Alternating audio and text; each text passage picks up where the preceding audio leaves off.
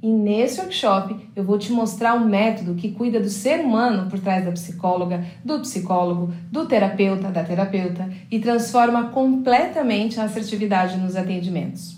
Um método, um passo a passo pensado para cuidar de você e atuar diretamente nas suas sensações de insegurança, ansiedade, autocobrança severa, síndrome do impostor e te mostrar como isso transforma completamente o patamar de seus atendimentos, te levando para o estado da arte da sua carreira de psicóloga, psicólogo ou terapeuta. Mesmo que você seja recém-formada, recém-formado, iniciante na carreira ou que já esteja há muitos anos atendendo e até mesmo desanimada ou desanimado com a profissão.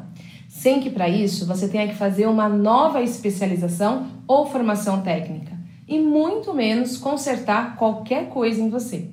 Na aula de hoje, eu vou te mostrar as três razões recorrentes que impedem os profissionais dessa área de viverem a transformação para essas dores, que consequentemente acaba afetando negativamente o desempenho nos atendimentos. Além disso, ainda hoje, você fará um autorrastreamento especialmente preparado para você já começar a cuidar do ser humano por trás da psicóloga, psicólogo, da terapeuta, que é você.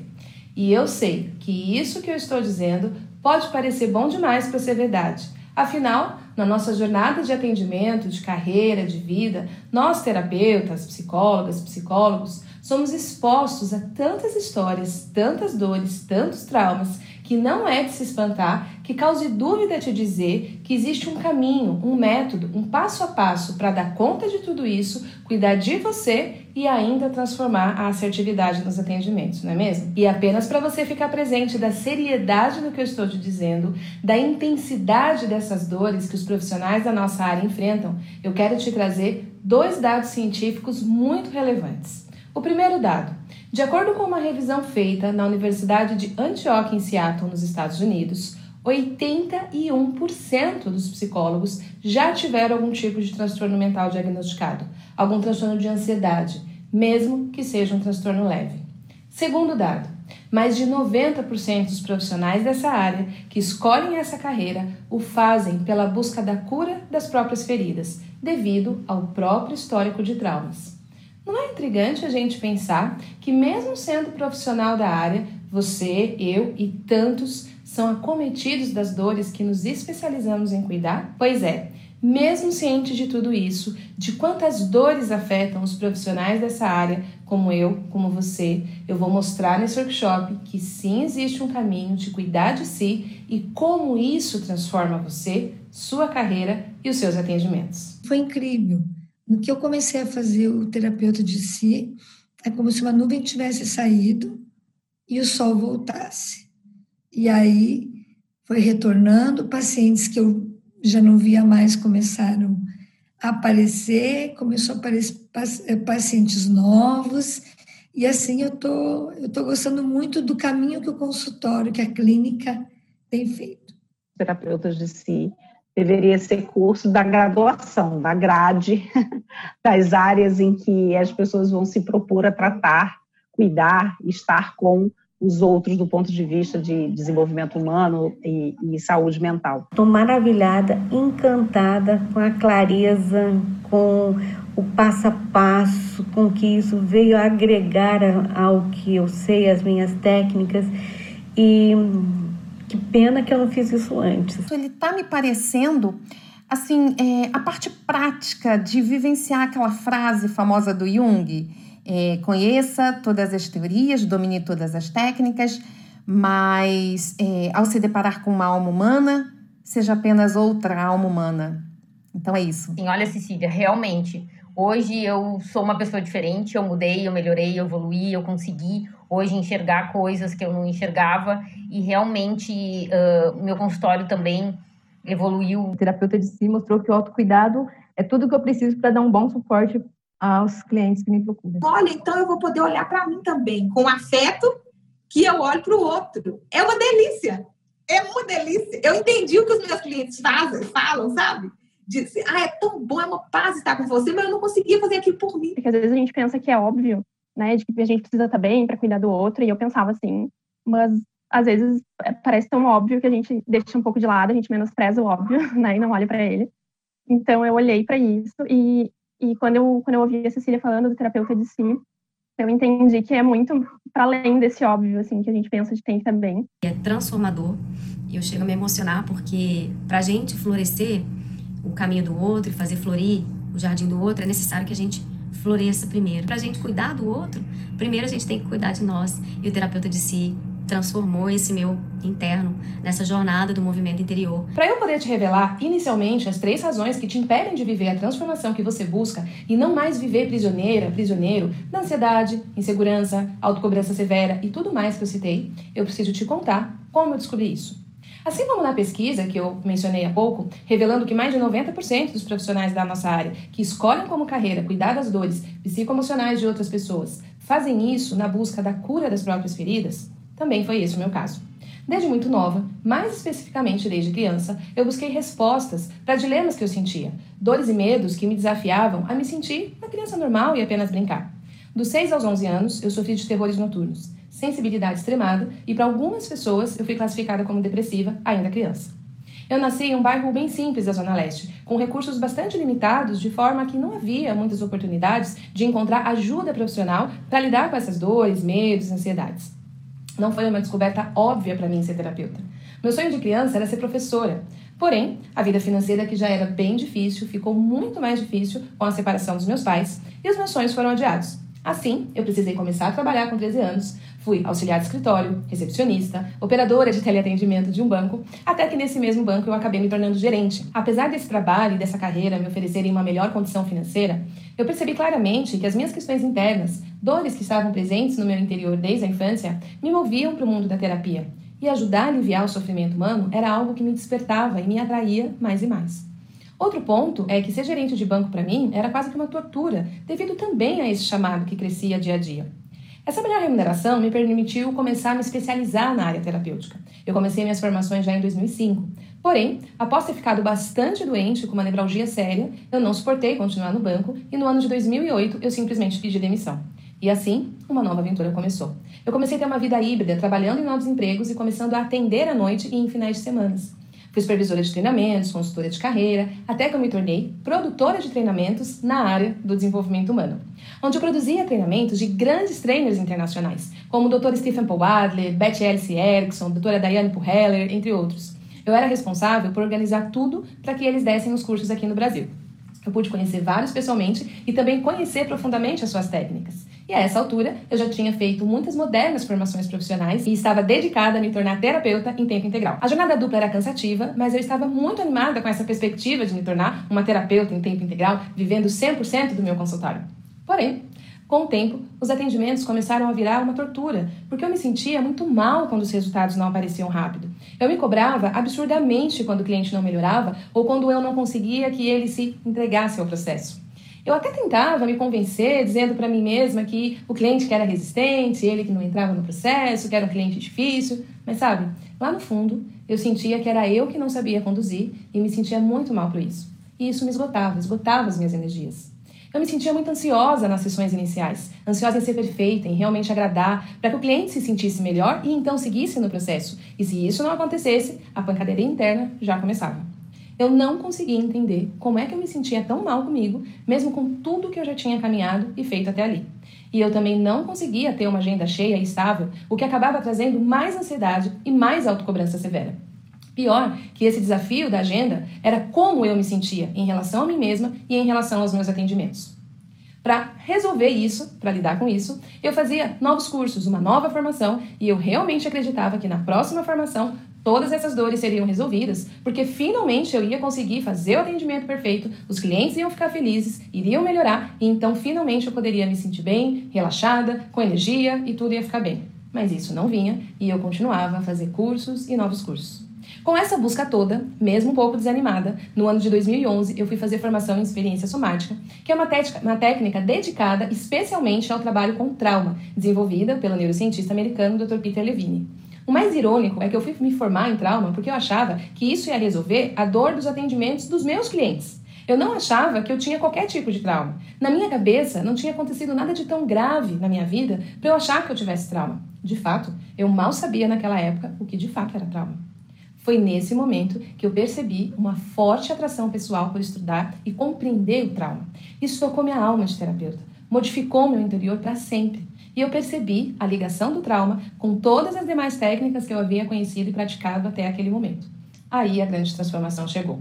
E eu me lembro como se fosse hoje, como se fosse agora, que em uma das minhas assistências eu fiz uma ligação poderosa que mudou o curso da minha história. Eu liguei os pontos entre o que eu estava aprendendo sobre trauma e sobre os meus traumas que finalmente eu estava reconhecendo. Em especial sobre trauma de apego precoce, que eu já havia estudado. Quando eu fiz essa ligação, quando eu me dei conta que eu estava reproduzindo nos meus atendimentos terapêuticos o meu estilo de apego ansioso por agradar, e o que o meu estilo de apego ansioso era decorrente de traumatização de desenvolvimento, que sim era fato na minha história, eu fiquei em choque. E ao mesmo tempo, algo se iluminou dentro de mim. A questão para melhorar os meus atendimentos não eram as técnicas que eu estudava e até já dominava, mas sim o que habitava em mim. A ansiedade, a insegurança, a autocobrança severa, decorrentes disso e que estavam afetando tudo, afetando a maneira como eu via o mundo, em especial a minha visão de processo terapêutico. Foi aí que eu achei a chave. Foi quando eu entendi que o terapeuta só consegue ser realmente efetivo com suas técnicas quando ele consegue ser para si mesmo o que ele de fato quer levar para os seus atendimentos. O que ele faz fora é resultado do que ele faz dentro. E como um presente dos céus, chegou para mim a focalização, e com ela eu aprendi o relacionamento interior e a linguagem que conectou tudo. Foi aí que eu comecei realmente a cuidar de mim. Quando eu comecei a mudar minha relação comigo, cuidar dos meus traumas, conhecer minha história a partir da perspectiva das minhas próprias dores, eu simplesmente passei a atender com leveza, com tranquilidade, com presença e muita empatia. Uma empatia tão profunda que eu jamais alcançaria se eu já não tivesse encontrado ela aqui dentro de mim. Ao levar esse elemento específico para os atendimentos, as transformações chegaram, a qualidade mudou, a assertividade chegou e, consequentemente, as indicações começaram. E começaram a crescer de tal forma, de tal forma, que eu não tinha mais agenda. No ano de 2014, entre 2014 e 2015, eu já estava sem horários. Eu atendi em tempo integral, chegava a atender nove horas por dia, de sábado, online, não mais conseguia aceitar novos clientes e eu comecei a ficar triste de ver tantas pessoas precisando de atendimento e poucos profissionais para indicar, pois aqueles colegas que também tinham essa visão terapêutica também estavam lotados. Quando isso aconteceu, eu descobri uma força interna, que eu precisava ajudar outros profissionais a encontrar o que eu tinha encontrado. Eu passei a fazer planos para apoiar outros profissionais a viverem essa qualidade em suas vidas pessoais e então profissionais. Eu precisava ensinar isso ao maior número de profissionais que eu pudesse. Foi assim que, em 2018, meu sonho de ser professora se concretizou, pois eu me tornei trainer internacional de focalização do relacionamento interior e agora professora docente de psicotraumatologia, além de ser uma terapeuta especialista em trauma. E é essa a razão de estarmos aqui hoje. Eu vim dividir isso com você porque essa se tornou minha missão, desde criança. Hoje, eu não só cuido de quem cuida, como eu ensino para os profissionais esse novo relacionamento consigo mesmo. E principalmente de como isso vai diretamente ao encontro da transformação que você provoca no consultório. Por isso, eu me dedico a transformar o ser humano por trás da técnica, por trás do fazer terapêutico. Então, eu passei desse lugar de sentir insatisfeita comigo e com a forma como eu atendia e conduzia eh, a terapia com os meus clientes para o polo oposto, para receber uh, mais marcações, mais pessoas que me procuram exatamente para fazer isso. E então foi assim uma, uma, uma transformação que eu que eu estou muito grata por por ter um, conhecido. Atuando como terapeuta e professora, não é incomum me perguntarem como eu fiz e faço nos meus atendimentos, como eu executo o que eu sei no processo terapêutico. Foi através dessa escuta profunda que eu fui percebendo que eu precisaria mais do que ensinar uma técnica. O que eu precisaria era criar um mapa. Eu precisaria criar uma rota, um passo a passo que guiasse os profissionais nesse caminho que eu percorri até essa descoberta. Um método simples e acessível. O primeiro passo dessa rota é te revelar as três razões fundamentais que fazem os profissionais se desconectarem da pessoa, do ser humano, e olharem apenas para as técnicas, e assim não alcançarem os resultados que eles tanto desejam nos atendimentos. E é isso que eu vou te explicar agora. Quando tu falaste daquelas três razões, então isso aí foi o ponto bala. Eu falei assim, poxa vida, vou querer saber isso bem direitinho, né? Porque isso há necessidade, né? Tantos clientes, tantos problemas, e por que, que a gente também não vai, de repente, não cuidar da gente, ou só ficar absorvendo, né? Só cuidando do outro, do outro, e aí como que cuida de si? Fora isso, eu vou te ensinar a fazer o seu rastreamento para identificar o quanto isso tudo é presente para você, então a gente vai fazer isso até o final. Razão número 1. Um. A razão número 1 um é a busca pela técnica milagrosa, a varinha mágica do terapeuta. Vamos lá é muito mais comum do que você imagina. Eu vejo profissionais com uma, duas, três formações em andamento ao mesmo tempo. mas nada, absolutamente nada focado neles. Técnicas e formações para melhorar o fazer terapêutico focado no outro. Não é de se espantar que eu nomeei os meus alunos de buscadores, pois a busca é quase que infinita, por uma técnica, uma varinha mágica, algo que transforme tudo. E desculpa se o que eu vou te dizer vai te chatear, mas isso, essa varinha mágica, a técnica perfeita, isso de fato não existe. Deixa eu explicar isso. Não existe sem o elemento que torna ela perfeita e efetiva, que é você. E eu posso te dizer isso. Como eu te contei há pouco, eu mesmo vivi isso. As técnicas são fundamentais, mas sozinhas, sem o trabalho interno do terapeuta, perdem a função, ou melhor, perdem a eficácia para o cliente. É como aquele mago que pega a varinha do outro, mas com ele não funciona, entende? É saber que existem ferramentas que vão além das técnicas e que é possível ser curador de si mesmo. Isso me chamou profunda atenção, porque lá no SPA da faculdade, eu estagiei no SPA, a gente teve muito essa coisa, né, do ensino das técnicas, técnicas, técnicas, o que é maravilhoso mas ficou faltando muito, assim, para mim, acabou sendo um estágio muito meia-boca por isso, né? É, ainda, eu sentia que faltava alguma coisa, e agora eu percebi que o que faltava era cuidar de mim, olhar para mim. Embora eu faça terapia, eu faço análise já há seis, sete anos, se eu não me engano, né? Mas tem algumas coisas que eu necessito olhar ainda. Um dos elementos mais curativos e fundamentais do processo terapêutico é o vínculo terapêutico. É a maneira como o cliente se sente visto, recebido, escutado pelo seu terapeuta. Isso é explicado pelo fato de que todos nós, seres humanos, somos desenhados para o vínculo seguro. Quando esse vínculo não se forma na nossa primeira infância, procuramos isso na relação com as pessoas à nossa volta. Então, sem que o terapeuta tenha condições de reproduzir um senso de segurança durante o atendimento, que é a base do vínculo seguro, o processo terapêutico não anda, não funciona. A maior prova disso que a gente pode observar é ver diversos profissionais formados na mesma técnica, mas apenas alguns procurados pelos clientes como referência e com agenda lotada.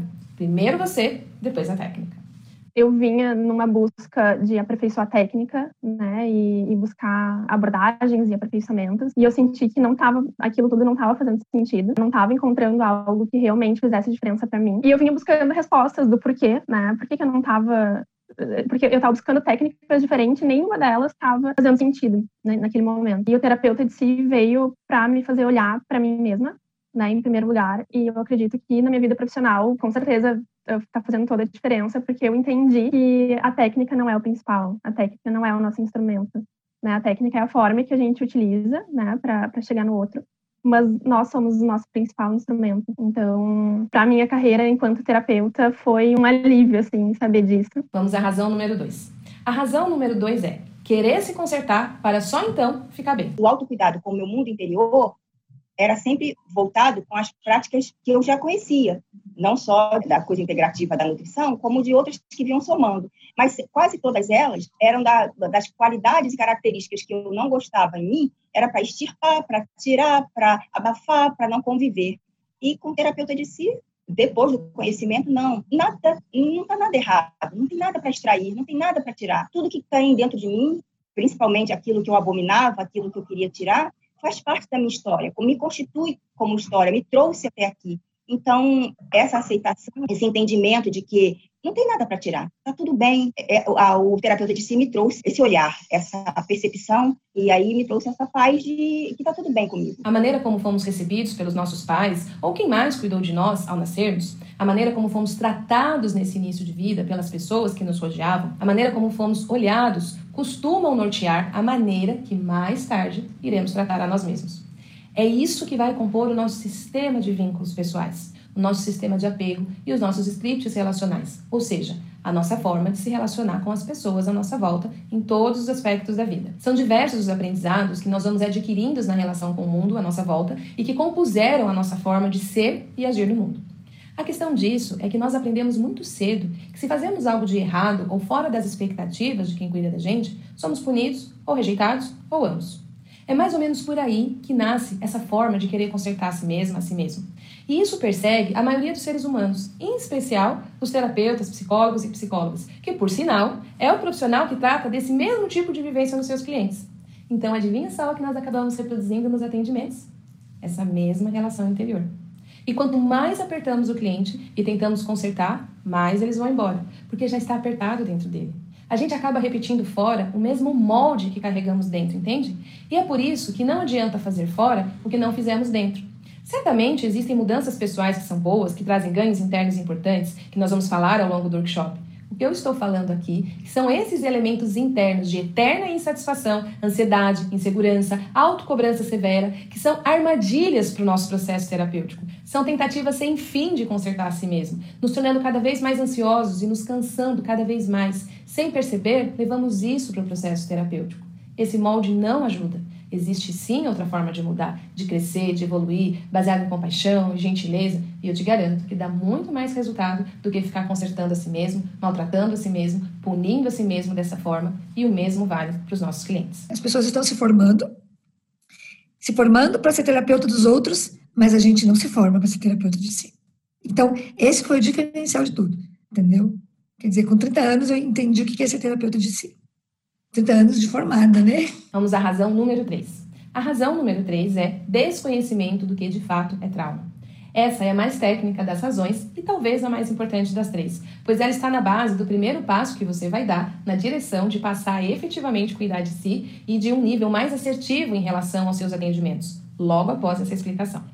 Os avanços da neurociência nas últimas décadas nos traz muita luz e esperança sobre a nova visão do trauma nos processos terapêuticos. A maioria de nós aprendeu que trauma é um evento grave, algo que aconteceu, como por exemplo, ter sido abusado, ter sido sequestrado, assaltado, um acidente, um luto precoce e outros eventos desse mesmo tipo. Assim, se você não viveu isso, algo grande assim, você não tem trauma, certo?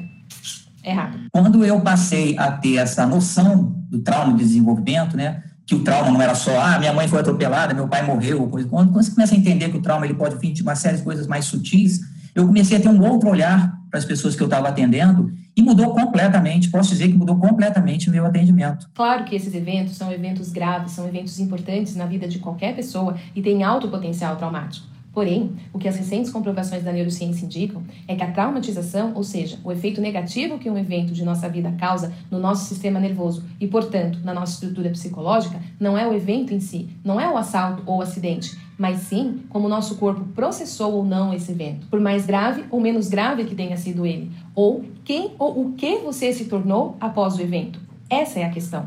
Como diz o Dr. Peter Levine, neurocientista, o trauma não está no evento, mas sim no sistema nervoso. O mais importante para você perceber nesse workshop, que propõe uma ampliação, uma mudança sobre a sua visão de trauma, é que outro lado dessa conclusão também é verdadeira. Ou seja, mesmo que você não tenha vivido situações graves que popularmente são vistas como trauma, você sim pode ter o sistema nervoso todo desregulado, traumatizado por estresse e ansiedades vividas, acumuladas ao longo do seu desenvolvimento pessoal.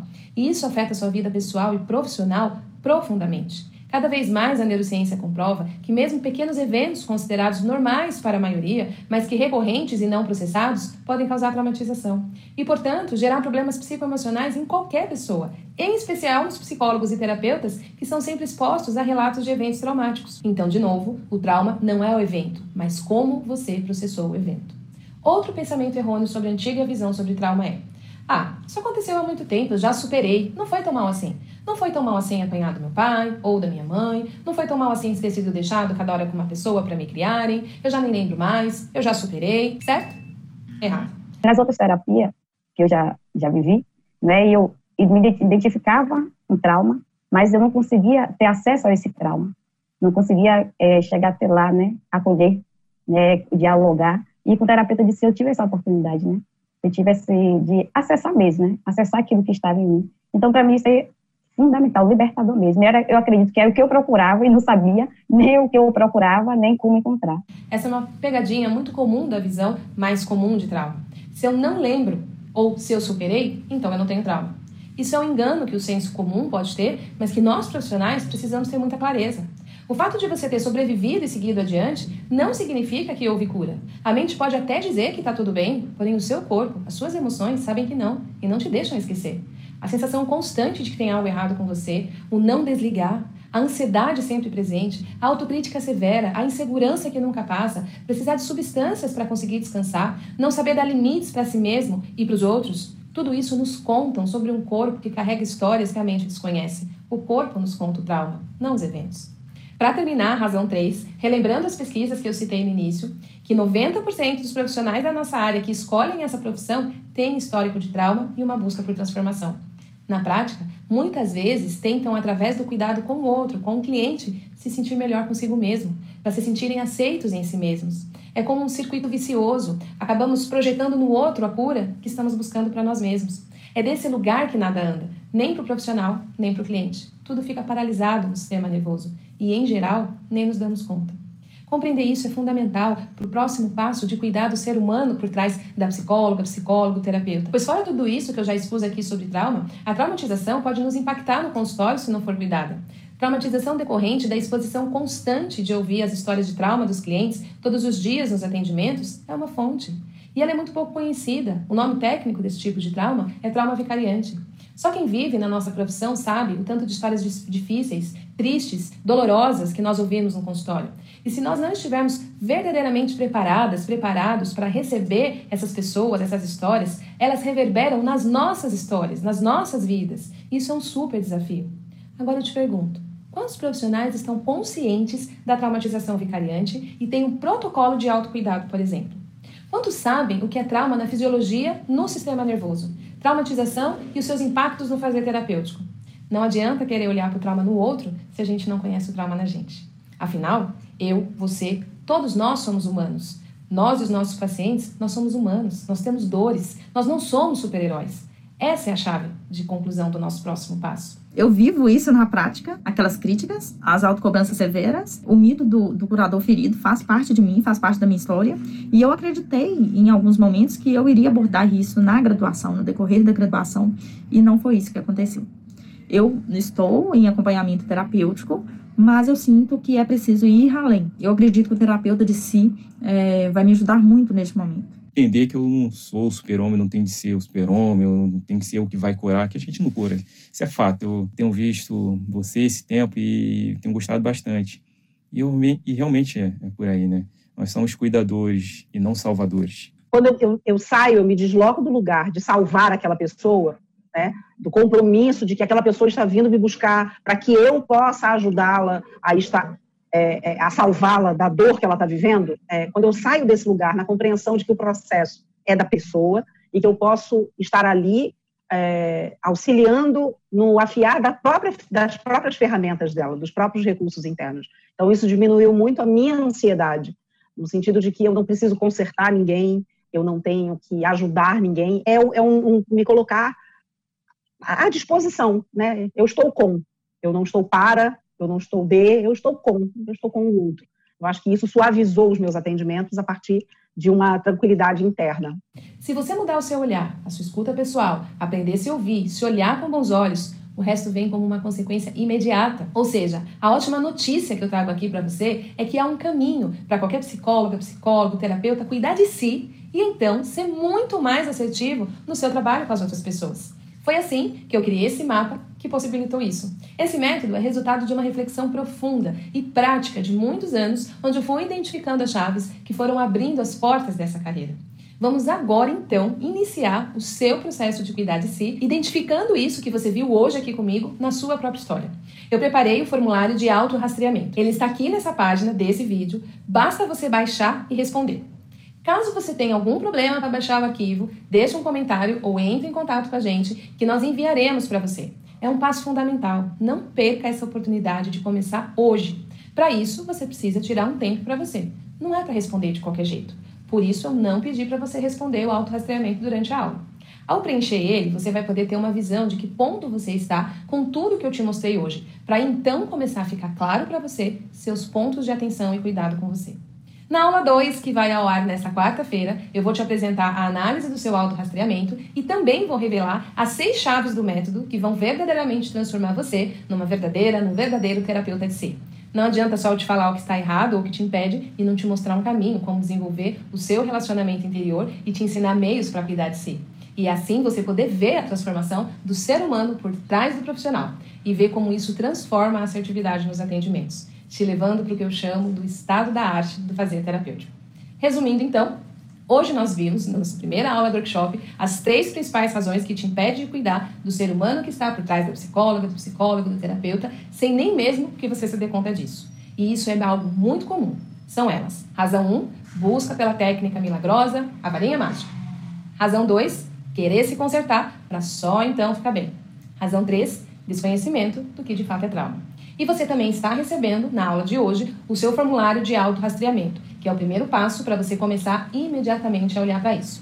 É muito, muito, muito importante que você baixe o formulário, preencha o rastreamento, pois na próxima aula, que vai ao ar na quarta-feira, eu vou mostrar como analisar o seu rastreamento de autocuidado. E eu também vou mostrar os seis passos, as seis chaves que cuidam do ser humano. Por trás de quem? Da psicóloga, psicólogo, terapeuta, transformando completamente a assertividade nos atendimentos. Se você não quiser imprimir o formulário, não precisa. Você pode apenas ler as perguntas e responder em um caderno, em uma folha qualquer, para que você possa ter o seu resultado na sua mão. Se você preferir imprimir, tudo bem também. Então, simplesmente não tem motivo para você não fazer e não tem motivo para você não ficar ligada, não ficar ligado no seu e-mail para receber o seu acesso da aula 2 que vai ao ar quarta-feira. E antes de terminar a nossa aula de hoje, eu quero te fazer dois pedidos. Um, esse workshop foi feito para você, profissional dessa área que tem essa busca, essa entrega a essa profissão tão linda e tão desafiadora. Eu quero te pedir para deixar o seu comentário aqui na área, logo abaixo do vídeo da aula, aqui nessa página, para eu saber como está sendo a sua jornada. E caso tenha ficado alguma dúvida, pode deixar aqui também, que eu mesmo vou responder para vocês. E dois, Caso esse conteúdo esteja fazendo sentido para você e você considerar que pode apoiar aquela sua amiga, aquele seu amigo que também é profissional da área e que não cuida de si, marca ele, convida ele para assistir o nosso workshop e participar. As próximas aulas são incríveis e hoje foi só o começo. Até lá! terapeuta de si para mim hoje é uma marca, é uma marca registrada. Essa ideia de